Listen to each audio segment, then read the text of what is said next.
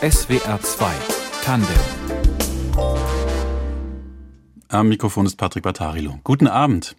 Heute mit einem Mann, der 2015 vor dem Krieg in Syrien nach Deutschland geflüchtet ist. Anfang April ist er zum Bürgermeister gewählt worden in Ostelsheim im Nordschwarzwald. Hallo und herzlich willkommen, Rian Al-Shebel.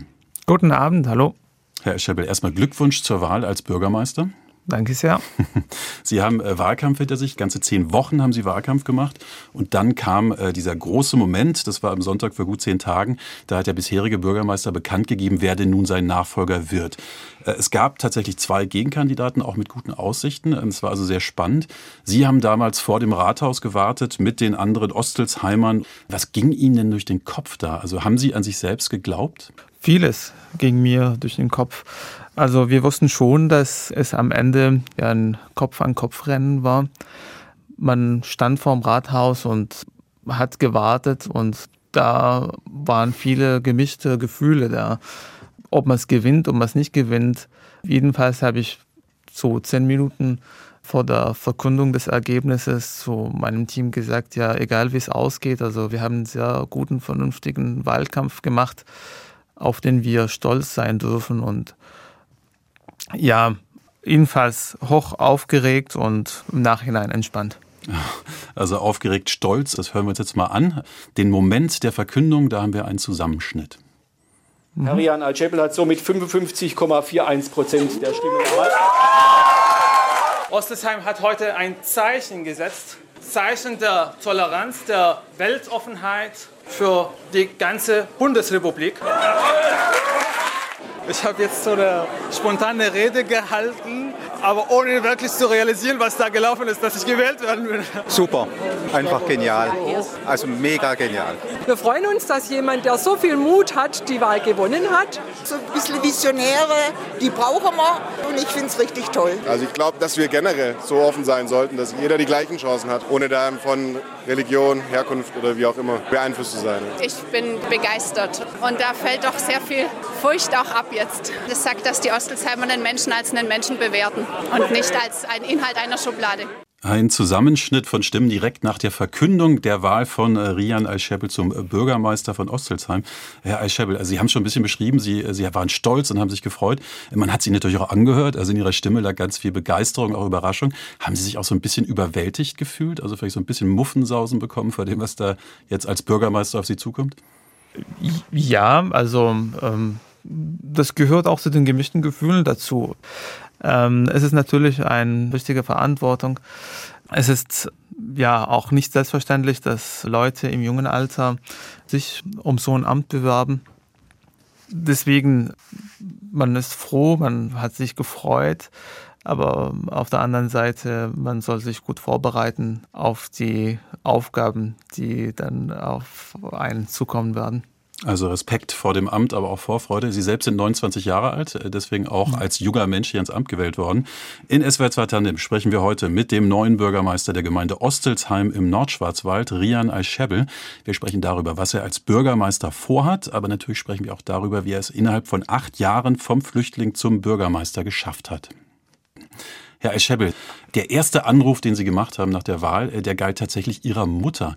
Äh, wie hat denn Ihre Mutter reagiert? Also was hat die dazu gesagt, dass Sie jetzt Bürgermeister sind? Die haben es nicht geglaubt. Also meine Eltern wussten schon, dass ähm, ich Wahlkampf mache in Ostelsheim. Aber ich glaube nicht wirklich, dass sie damit gerechnet haben, dass ich die Wahl gewinnen werde. Da, dann waren die aber sehr stolz. Ja, die waren, sind stolz und überglücklich. Sprechen wir mal so ein bisschen über den Ort, äh, in dem Sie jetzt Bürgermeister geworden sind. Ostelsheim hat etwa 2500 Einwohner, liegt etwa 10 Kilometer von Kalf entfernt, Richtung Böblingen. Erinnern Sie sich noch, als Sie das allererste Mal in den Ort gekommen sind, nach Ostelsheim? Wie hat denn die Gemeinde auf Sie gewirkt? Also, ich wohne in der Nachbargemeinde ähm, in Althengstedt und also für mich war Osselsheim auch äh, dadurch schon bekannt, also durch äh, meistens die Durchfahrt, äh, wenn man äh, nach äh, Sindelfingen, Böblingen oder nach Stuttgart fahren wollte. Ja, aber wo ich mich richtig auseinandergesetzt habe mit dem Ort, mit der Gemeinde, war das jetzt im Kontext mit dem Wahlkampf. Ich habe schon feststellen können, dass die Osselsheimerinnen und Osselsheimer wirklich sehr liebe Menschen sind, sehr weltoffen. insgesamt war eine richtig spannende Geschichte, auch die Dorf-Community so kennenzulernen, also Verknüpfungen innerhalb der Dorfgemeinschaft, also wie die Leute auch miteinander noch entweder verwandt oder befreundet sind, was äh, mich an meine erste Heimat erinnert hat. Es hat Sie an Ihre erste Heimat erinnert, an, tatsächlich an, an Syrien, meinen Sie? Ja, und äh, ganz konkret, ich bin auch in einem Dorf aufgewachsen. Es hat mich an meine erste Heimat insofern erinnert, als ich gesehen habe, wie die Menschen im Dorf miteinander agieren. Jeder kennt jeden, also ich habe mich auch wirklich vom ersten Tag wirklich wohlgefühlt. Ich habe gesagt, ja, also auch wenn es nicht klappen würde mit der Wahl, da würde ich dann äh, rausgehen mit vielen positiven Erfahrungen und gar auch neuen Freundschaften. Äh, würden Sie sagen, also ich habe rausgehört, es geht um darum, wie Menschen eng miteinander verbunden sind, um, um Bande zwischen Menschen. Äh, wo sehen Sie da dann noch Parallelen? Also dieses, in dieses dörfliche Leben, äh, das offenbar in, in Ländern auf der ganzen Welt ähnlich sein kann also man darf es jetzt nicht ähm, unmittelbar vergleichen. Also die Bedürfnisse äh, der Menschen in Syrien gerade sind ganz woanders. Aber in Osselsheim hat man gespürt, dass das Dorf letzten Endes eine große Familie ist. Ähm, auch Leute, die ziemlich neu äh, in der Gemeinde wohnhaft sind, habe ich jedenfalls so wahrgenommen, dass sie also dieser Dorf-Community sich zugehörig fühlen das ist also das stärkste Signal, das mich an, wirklich an das Dorf erinnert hat, in dem ich aufgewachsen bin. Jetzt haben Sie ja wirklich Wahlkampf gemacht. Ähm, Sie sind tatsächlich von Haustür zu Haustür gegangen im Ort. Sie haben Klinken geputzt, wie man das so nennt.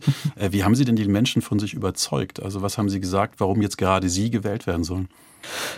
Also jemand hat mir gesagt, also Menschen werden von Menschen überzeugt, nicht von Flyern, nicht von äh, hübsch aufgestellten äh, Webseiten. Was waren denn Ihre Kernthemen? Also womit haben Sie Wahlkampf gemacht? Worum ging es Ihnen? Also in Ostelsheim haben wir ähm, eine Problematik im Kita-Bereich, was Ganztagsbetreuung angeht. Also das Problem ist deutschlandweit bekannt. Da ist Ostelsheim überhaupt keine Ausnahme. Die meisten Eltern, die sich darauf verlassen haben, dass in der Gemeinde eine umfangreiche Betreuung möglich ist, so dass sie auch ganz tägig arbeiten können und gleichzeitig ähm, ihre Kinder betreuen lassen, erwarten, dass dieses Angebot wieder eingeführt wird. Ansonsten haben wir im Bereich der Grundversorgung einiges zu tun. Ein Supermarkt wird kommen. Ähm, im Bereich Seniorenbetreuung haben wir auch einiges zu erledigen. Digitalisierung, Klimaschutz sind auch Themen, die auch in Ostelsheim bearbeitet werden sollten. Also an Aufgaben äh, mangelt es überhaupt nicht. Und Sie kommen offenbar rüber als jemand, der das auch angeht. Also in einem Beitrag, äh, wo es um Ihren Wahlkampf ging, da habe ich gehört, wie eine Frau sagte, wir brauchen jemanden, der mal was wuppt. Also man hat wohl den Eindruck, dass Sie auch was machen. Ähm, es gab auch Reaktionen, die etwas gemischter waren. Ich habe auch eine etwas grenzwertige Frage im Wahlkampf äh, mitbekommen, die an Sie gerichtet wurde. Die Frage war, kommt mit Ihnen eine Moschee ins Dorf? Wie haben Sie denn darauf reagiert? Also ich habe wirklich jede Frage ernst genommen. Ich habe äh, die Frage damals so beantwortet, nee, also äh, mit mir gibt es keine Moschee, keine Kirche, kein äh, drusisches äh, Heimtempel. also, also keine bin, religiösen Gebäude im Ort?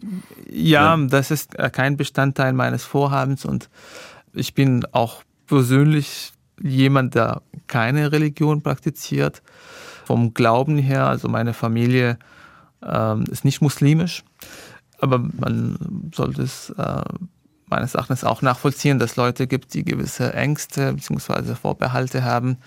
Und eine der Aufgaben im Wahlkampf war, diese Ängste versuchen zu nehmen.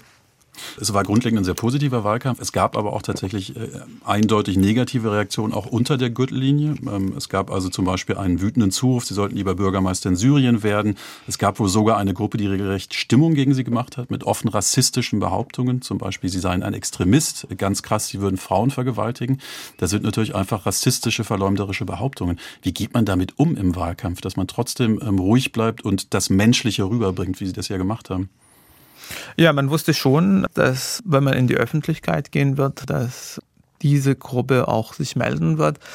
Die Frage war, wie groß, wie einflussreich könnte so eine Gruppe sein, äh, was ähm, sich im Nachhinein erwiesen hat, dass diese Gruppe wirklich recht klein ist. Ja, also wie man, wie man damit umgeht.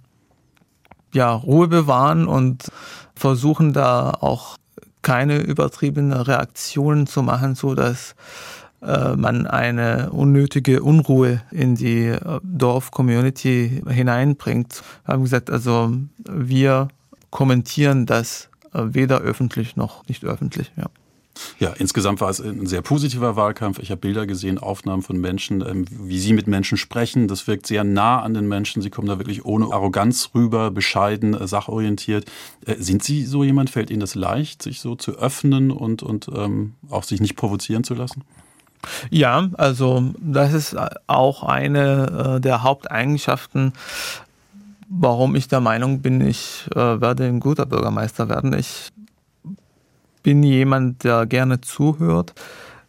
Mir ist wirklich eine große Freude, wenn ich Teil der Lösung eines Problems sein kann, auch wenn die Probleme mich persönlich nicht betreffen. Und ähm, mir war es wirklich eine Freude, auf den Menschen zuzugehen und von denen zu erfahren, was die, was die umtreibt. SWR 2 Tandem heute mit Rian Al-Shebel. Herr Al-Shebel, Sie sind auch schon längst deutscher Staatsbürger. Hatten Sie eigentlich von Anfang an den Wunsch, in Deutschland zu bleiben und sich hier ein Leben aufzubauen? Oder wollten Sie am Anfang eigentlich wieder zurück nach Syrien, sobald es geht? Ähm, also als 21-Jähriger machte man sich damals äh, keine Gedanken, ob man ähm, nächstes Jahr oder übernächstes Jahr wieder in die alte Heimat zurückkehren darf oder ob man gezwungen ist, sozusagen die nächsten 20, 30 Jahre hier in äh, Deutschland äh, zu bleiben. Also für mich war es ein neues Leben, ein neuer Anfang. Also Sie hatten in Syrien studiert, Finanzen, stimmt das? Ja. Ja? Wie weit waren Sie in Ihrem Studium gekommen? Also zweieinhalb Jahre. Ähm, das Studium konnte ich dann nicht abschließen. Der unmittelbare Grund dafür war äh, der Krieg. Ich musste ähm, entweder das Land verlassen oder zum Kriegsdienst gehen. Ich habe mich dann ziemlich schnell für die erste Option entschieden, äh, ob das wirklich eine Option war. Ähm, ja, ähm, deswegen. Also über die genauen Umstände Ihrer Flucht werden wir später noch sprechen. Mhm. Bleiben wir so ein bisschen dabei, wie Sie sich ein Leben hier aufgebaut haben. Sie haben mitgebracht diese, diese ersten Jahre aus dem Studium der Finanzwissenschaften. Mhm. In Deutschland haben Sie dann angefangen, eine Ausbildung zum Verwaltungsfachangestellten zu machen. Die deutsche Verwaltung kann ja auch Angst machen. Ähm, also man hat das Gefühl, man ertrinkt da manchmal in Bürokratie. Äh, wie war es denn für Sie als jemand, der geflohen ist aus Syrien? Hatten Sie gute oder schlechte Erfahrungen mit der deutschen Verwaltung gemacht? Also in meinem Fall äh, weit überwiegend positiv, positive Erfahrungen. Es ist äh, etwas, was mich interessiert, was mich bewegt. Also äh, Rechtsstaatlichkeit und Gesetz, so als Sammelbegriff. Und als ich die ähm, Chance bekommen habe, eine Ausbildung in die Richtung zu machen, war es mir auch eine große Freude. Für mich äh, war es nicht, nicht selbstverständlich, das zu bekommen.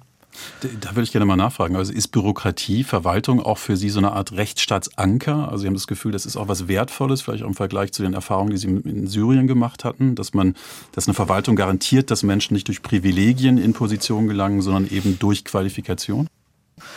Ja, also Bürokratie ist an sich notwendig, aber zu viel Bürokratie ist natürlich auch nicht wirklich gut. Ähm, wenn Sie sich bewegen wollen, in, als, als Bürgermeister Ihren, Ihren Job machen wollen, dann ist eines äh, natürlich extrem wichtig, nämlich die deutsche Sprache. Ähm, die ist ja nun ähm, erfahrungsgemäß keine völlig einfache Sprache, wenn, wenn mhm. Menschen sich dran machen, die zu erlernen. Sie selbst sind 2015 nach Deutschland gekommen. Wann hatten Sie denn das erste Mal das Gefühl, ich kann hier sprachlich wirklich gut mitmischen, ich kann das? So anderthalb bis zwei Jahre später, also nachdem man den ersten Deutschkurs besucht hat, dann ähm, war es klar, wenn man die Sprache richtig gut lernen will, dann muss man sich intensiv ins Gespräch bringen mit, mit den Menschen, also mit im Alltag, sei es im Supermarkt oder auf der Straße oder ähm, ja, zwei Jahre waren es meines Erachtens genug, um zu sagen, ja, da bin ich jetzt ziemlich gut angekommen. Ich kann mich mit den Leuten unterhalten und ähm, gute Gespräche führen. Jetzt ähm, sprechen Sie ja nicht nur einfach mit Menschen, Sie leben und arbeiten in einem Universum, wo eine ganz besondere Sprache gesprochen wird, nämlich Verwaltungssprache. Also mhm. da kommen ja auch Menschen, die deutsche Muttersprachler sind, manchmal ins Verzweifeln. Da schließe ich mich jetzt auch ausdrücklich ein. Äh, mitunter sind die Wörter ja auch sehr lang. Also welches Wort äh, in der deutschen Verwaltungssprache hat Sie denn am meisten verblüfft? Gibt es da eins?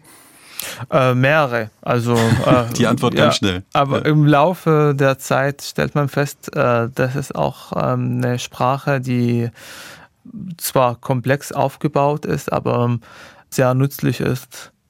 Zum Beispiel das Wort Arbeitsunfähigkeitsbescheinigung. ja. Ähm, ähm, aber es ist natürlich ein komplexes Wort, äh, das aber viel sagt. Also definitiv ein langes Wort. Sie haben es ja. Äh, sehr schnell gesagt. Ich bin gar nicht sicher, ob ich das jetzt hinkriegen ja. würde, die Arbeitsunfähigkeitsbescheinigung so schön und schnell zu sagen ja. wie Sie. Sie sind äh, zum Bürgermeister gewählt worden. Ab Juni treten Sie den Job, Ihr Amt dann auch an. Wir haben schon so ein bisschen drüber gesprochen, was Sie machen wollen. Also zum Beispiel die Kita, äh, Ganztagesbetreuung verbessern. Äh, ein anderer Punkt ist die Klimaverbesserung. Ähm, was wollen Sie denn da tun in Ostelsheim? Also wie kann man vom Nordschwarzwald aus das Klima verbessern? Ja, was können wir wirklich ein derart kleines Dorf fürs globale Klima machen? Und die Antwort ist ziemlich einfach. Wir können einen kaum messbaren Beitrag dazu leisten. Das bedeutet aber nicht, dass wir die Aufgabe nicht angehen müssen, weil wir sind letzten Endes auch ein Stein innerhalb eines ähm, großen Baus. Was heißt das denn ganz konkret? Also was wird sich im Ort ändern, damit das Klima besser wird? Ich habe gesagt, ich äh, würde mich stark machen im Gemeinderat dafür, dass wir Photovoltaikanlagen fördern, also kommunale Förderung für Photovoltaikanlagen auf Privatdächern. Das ist ein Konzept, was in vielen Kommunen es noch nicht gibt manche Kommunen in Baden-Württemberg, aber auch in Süddeutschland im Allgemeinen ähm, haben es angefangen zu machen und ich habe gesagt, ich würde es auch machen in Osselsheim. Warum nicht? Das eine sind die, äh, die programmatischen äh, Vorhaben, also zum Beispiel von Ostelsheim aus auch äh, Dinge für das Klima zu tun. Das andere ist natürlich auch Aktivitäten, die man als Bürgermeister eben auch macht. Zum Beispiel geht man ja auf die Dorffeste. Freuen Sie sich auf den Teil Ihrer, Ihrer Tätigkeit? Ja, natürlich. Ja. Schnelle Antwort. Haben Sie, ja, ja. haben Sie schon trainiert, wie man ein Bierfass ansticht? Das ist ja auch nicht ganz einfach. Nein, das habe ich nicht gemacht, aber da, ich gehe davon aus, dass es, dass es machbar ist. Dass es machbar ist. Ja. Ähm, Sie haben also das auch gerade ganz spontan reagiert. Was mögen Sie denn an Dorffesten? Also wie, wie, ähm, wie ist das? Was ist das für eine Art von Gemeinsamkeit? Da trifft man ja auch alle und muss mit allen gut können als Bürgermeister. Ja, eben, also dieses Miteinander. Also ähm, es ist mir persönlich wirklich eine große Freude, immer wenn ich sehe, also wie Menschen zusammenkommen, sei es jetzt auf dem Weihnachtsmarkt, was erst dieses Jahr in Oslesheim geben wird. Es ist sehr schön, aber auch wichtig für unser Zusammenleben, für unser Miteinander, dass man auch sieht, dass wir nicht da, um äh, zu schlafen und zu arbeiten äh, leben, sondern auch ähm, um dieses schöne Miteinander zu erleben. Also ein Dorffest ist ein, ein, temporäres Miteinander für ein paar Tage, was Schönes. Es geht Ihnen aber auch darum, eine lebendige Dorfmitte zu schaffen. Also so ein Punkt im Ort, wo man sagt, hier können sich Leute treffen. Ich kenne das aus meinem eigenen Dorf bei Karlsruhe. Das ist tatsächlich über die letzten Jahre und Jahrzehnte einfach verwaist. Also es gibt keinen schönen großen Platz in der Mitte zum Beispiel, wo man sich treffen würde. Äh, was wollen Sie da tun, um die Ortsmitte lebendiger zu machen? Also die erste Frage, die ich gemeinsam mit dem Gemeinderat, aber auch ähm, mit den äh, Bürgerinnen und Bürgern äh, angehen möchte, ist zu definieren, wo unsere künftige Ortsmitte entstehen soll, weil äh, das ist jetzt bislang nicht klar. Äh, und die zweite Frage, was soll da eben entstehen? Und ähm, also für mich soll es einen Ort geben, ähm, in dem Menschen sich begegnen können. Menschen verschiedener Generationen, also auch Vereinsmitglieder, Leute, die ehrenamtlich tätig sind, aber nicht in einem Verein organisiert sind und ähm, im Rahmen möglicherweise eines Dorfcafés oder Dorfmarkts. Also da ist für mich die Ortsmitte. Es ist äh, nicht der Kreisel, wo ähm, ab und zu in den Dorfzentren zu sehen ist, sondern es ist eben der Platz, wo Menschen sich begegnen. SWR 2 Tandem. Bei uns ist Rian Al-Schebel. Er ist zum Bürgermeister gewählt worden in einer Gemeinde in Ostelsheim im Nordschwarzwald und zwar als erster syrischer Flüchtling in Baden-Württemberg. Herr Al-Schebel, 2015 sind Sie aus Syrien geflohen. Sie haben natürlich auch längst die deutsche Staatsbürgerschaft. Sie haben aber auch eine tiefe Verbindung zu Ihrem Land, aus dem Sie gekommen sind. Wie geht's denn Ihrer Familie da im Moment? Wie leben Ihre Mutter und Ihre Familie? Also meine Mutter und mein Vater leben dankenswerterweise immer noch in deren Haus. Also sie mussten nicht flüchten. Also es ist keine Selbstverständlichkeit. Wir sind wirklich dankbar, dass wir immer noch da bleiben dürfen, wo wir geboren und aufgewachsen sind, auch wenn die Umstände wirklich hart sind. Also sei es jetzt die Sicherheitslage, aber auch die wirtschaftliche Lage. Sie freuen sich, dass sie auch zwei Söhne im Ausland haben, die gut leben können und auch die Familie versorgen können. Also die, die zwei Söhne, das sind Sie zum einen und das ist Ihr Bruder, der auch im Schwarzwald lebt, nicht wahr? In Karlsruhe. In Karlsruhe, genau. Nordschwarzwald, ja, am ah, Rand. Ja, eben. Die verfolgen unsere ja, Nachrichten, unseren Alltag hier auch und die versuchen trotz der Umstände uns mit positiver Energie zu versorgen also Erziehungsauftrag auch aus der Distanz wahrnehmen ja. bei Ihnen beiden. Syrien ist ja gar nicht so weit weg, also jetzt nicht weiter als die Türkei zum Beispiel, wo ja viele von uns auch in Urlaub hinfahren. Trotzdem ist es für Sie, nehme ich jetzt einfach mal an, unmöglich nach Syrien zu reisen. Was ja. würde denn passieren, wenn Sie Ihre Familie besuchen wollten? Ich werde gleich verhaftet werden. Nicht nur, weil ich den Kriegsdienst verweigert habe. Ich schließe auch nicht aus, dass eine individuelle politische Verfolgung da ist. Um in die Richtung ein Stück weiter zu gehen, Sie sind jetzt in Deutschland als ehemals Geflüchteter zum Bürgermeister gewählt worden. Könnte Sie das auch oder Ihre Familie in Syrien in Schwierigkeiten bringen? Das ist ja nicht auszuschließen. Deswegen versuche ich auch mich politisch nicht zu äußern zu den Ereignissen, was da die politische Lage im Land ist, auch wenn ich auch eine sehr klare Meinung dazu habe, um zu vermeiden, dass die Eltern in Schwierigkeiten dieser Art geraten. Ja. Um äh, noch einmal so ein bisschen zu verstehen, um uns das vorstellen zu können, wie Sie auch aufgewachsen sind in Syrien. Sie stammen aus einer Gegend 100 Kilometer südöstlich von Damaskus, aus der Stadt As-Suwaida, sage mhm. ich es richtig? Ja. Ja, was ist das denn für eine Gegend? Also wenn Sie einfach mal so an Ihre schönsten Erinnerungen vielleicht aus der Jugend denken, was sehen Sie da vor sich? Es ist eine wunderschöne Gegend, vulkanisch geprägt, ziemlich hoch, beginnt ab 1000 Meter übers Meerspiegel. Deswegen ist auch der Winter im Nordschwarzwald mir jedenfalls nicht ganz fremd. Das heißt, Sie äh, konnten als Kind auch Schlitten fahren, wie man das auch im Schwarzwald machen würde im Winter? Ja, im Winter ja. Und dafür ist aber im Sommer deutlich heißer. Ist jetzt nicht bewaldet wie der Schwarzwald, aber ist auch genug Grünflächen. Ich komme auch aus einer Großfamilie, was jetzt nicht ganz selten dort ist. Da, wo man aufgewachsen ist, äh, zur Schule gegangen ist, da gibt es natürlich viele Erinnerungen, ja. Sie haben es vorhin schon erzählt, Sie mussten die Heimat damals verlassen, weil Sie sonst in den Kriegsdienst hätten gehen müssen und dann möglicherweise auch auf eigene Landsleute hätten schießen müssen. Mhm. Haben Sie jetzt aus der Familie oder von Freunden, haben Sie da mitbekommen, dass Menschen tatsächlich eingezogen wurden und dann vielleicht auch gestorben sind oder andere Menschen töten mussten? Aus meiner Familie nichts, aber aus meinem Dorf sind wirklich viele als Leichen zurückgekommen. Das war immer die Erkenntnis, die einen erschüttert hat man geht in die Schule, man lernt und dann versucht später ein Studium aufzunehmen und erhofft sich eine gute Zukunft. Und plötzlich muss man die Entscheidung treffen, was letzten Endes auch keine Wahl ist. Man geht zum Militär, man muss dann Leute töten oder eben getötet werden. Und das hat man an vielen, vielen Beispielen gesehen. Also Leute, die im Krieg getötet worden sind oder eine schwere Behinderung bekommen haben, für kein klares Ziel. Also man hätte auch gesagt, ja, ich würde es machen, wenn ich wirklich fürs Land kämpfen muss, für eine bessere Zukunft. Aber wenn ich für eine Kriegspartei kämpfen muss, dann nö, also bitte nicht. Ich verlasse ja. lieber das Land und hoffe auf eine bessere Zukunft, erstmal im persönlichen Sinne, aber auch, dass das auch Anlass sein wird, irgendwann zurückzukommen mit den äh, notwendigen Kenntnissen und Fähigkeiten, das Land wieder aufzubauen. Sie haben sich damals entschieden zu fliehen. Äh, Sie sind übers Mittelmeer geflohen in einem Schlauchboot, wie viele andere Menschen damals, von denen auch Tausende leider ertrunken sind. Im mhm. Jahr 2015 war das. Mhm. Sie hätten auch einer dieser ertrunkenen Menschen sein können. Wie gefährlich war denn Ihre Flucht? Also wenn Sie sich erinnern, was war der schwierigste Moment für Sie? Ich würde es nicht wiederholen. Also ich wusste zum damaligen Zeitpunkt nicht, dass mehr als 1000 Menschen ertrunken sind. Also bevor wir uns ins Schlauchboot gesetzt haben.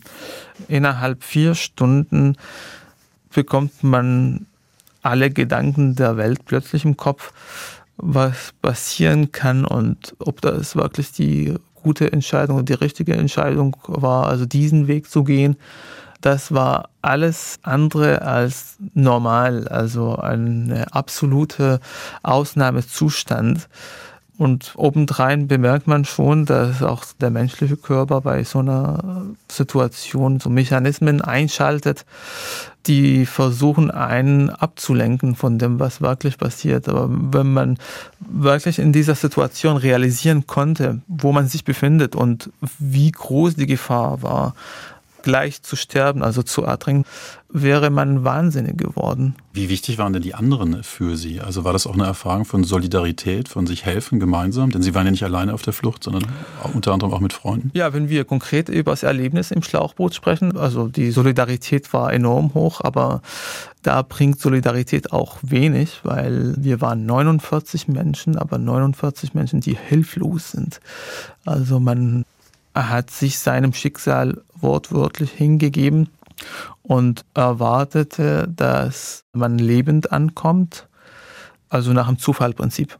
Also 50 Prozent ja, 50 Prozent nein. Und wenn ich jetzt so im Nachhinein zurückblicke, was da wirklich gelaufen ist, also wir waren 49 Menschen in einem Boot zusammen, das für 15 Menschen gedacht ist. Also können Sie sich vorstellen, wie dieses Boot auch technisch überfordert war für vier Stunden mitten in der Nacht. Also das war ein absolutes Trauma, ja. Sie waren damals 21 Jahre alt. Glücklicherweise haben Sie es auch geschafft, sind auch bis nach Deutschland gelangt als Flüchtling. Wer nach Deutschland kommt als Flüchtling, der muss sich ja mit verschiedenen Dingen auseinandersetzen. Das ist erstmal die Wirklichkeit, also alles das, was auf einen anprallt, auch an fremder Wirklichkeit. Und zweitens ist dann noch dieses Wort, das einem dann von überall her entgegenschallt, nämlich das Wort Integration. Sie selbst, Sie können dieses Wort nicht leiden. Warum denn? Mittlerweile, ja. Also ich habe grundsätzlich nichts gegen das Wort Integration, aber mittlerweile mag ich es wirklich nicht, weil wenn man sich wirklich mit dem Begriff Integration auseinandersetzt, stellt man gleich fest, dass dieser Begriff sehr einseitig ist. Es wird erwartet von den Zuwanderern oder von den Geflüchteten, dass sie sich anpassen. Aber in welchem Umfang ist das überhaupt nicht definiert? Und anders gesagt, der Begriff offenbart, ihr seid die Gruppe, die 1, 2, 3 auch zu tun hat. Ihr müsst die Sprache lernen, ihr müsst Arbeit finden und ihr müsst dann euch kulturell anpassen. Für mein Verständnis von Integration, dass man sich irgendwo in der Mitte begegnet und sagt, wir machen einen gesellschaftlichen Deal. Also auf der einen Seite haben wir Leute, die sich einbringen wollen, die Sprache dieses Landes lernen wollen, auch eine Arbeitsstelle finden wollen und sich innerhalb dessen, was das Grundgesetz auch vorgibt und zulässt, bewegen. Aber auf der anderen Seite erwarte ich auch von der Mehrheitsgesellschaft, von der aufnehmenden Seite, dass man diesen Leuten doch die Chance gibt, all diese Dinge zu machen. Und das war auch eine der Botschaften, die mit meiner Kandidatur und später meinem Wahlsieg einhergegangen sind. Also wenn man sich hier anstrengt, dann diese Leistung wird honoriert und man bekommt auch die Chance, auch Bürgermeister zu werden. Herr Alscherbel, Sie sprechen ja fantastisch Hochdeutsch. Wie ist es denn eigentlich mit dem Schwäbischen? also, wenn Sie aufs Dorffest gehen, kommen Sie da mit, wenn es so sprachlich richtig gemütlich wird? Ich habe das große Privileg, dass Schwaben auch Hochdeutsch verstehen. Ich habe im Laufe der Jahre auch natürlich Schwäbisch dann immer mehr verstehen können. Ich glaube, ich habe den Dialekt auch gelernt. Also ich kann es selber nicht reden, aber ich verstehe es überwiegend. Ähm, überwiegend ist diplomatischer ausgedrückt. Haben ja. Sie ein Lieblingswort auf Schwäbisch? Also, was auch in der schwäbischen Küche häufig vorkommt, Grumbeere-Salat.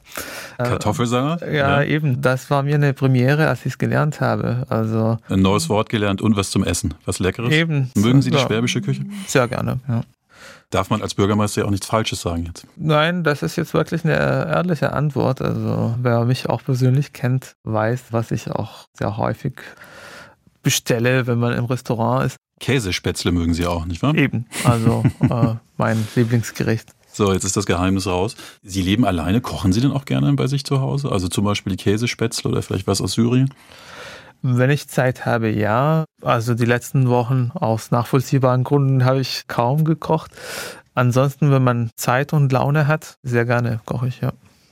Die Landschaft da um sie herum ist ja wunderschön. Also ja. ich fahre da auch öfter hin, weil mein Bruder in der Nähe wohnt und mhm. man ist da wirklich in den Wäldern und es ist so leicht gebirgig, da sind die Bäche und Flüsse. Was mögen Sie denn ganz besonders an der Natur in der Gegend? Also genau, es ist diese Vielfalt. Also Osselsheim liegt nicht im Nordschwarzwald, sondern im Heckengäu. So, jetzt haben Sie mich korrigiert.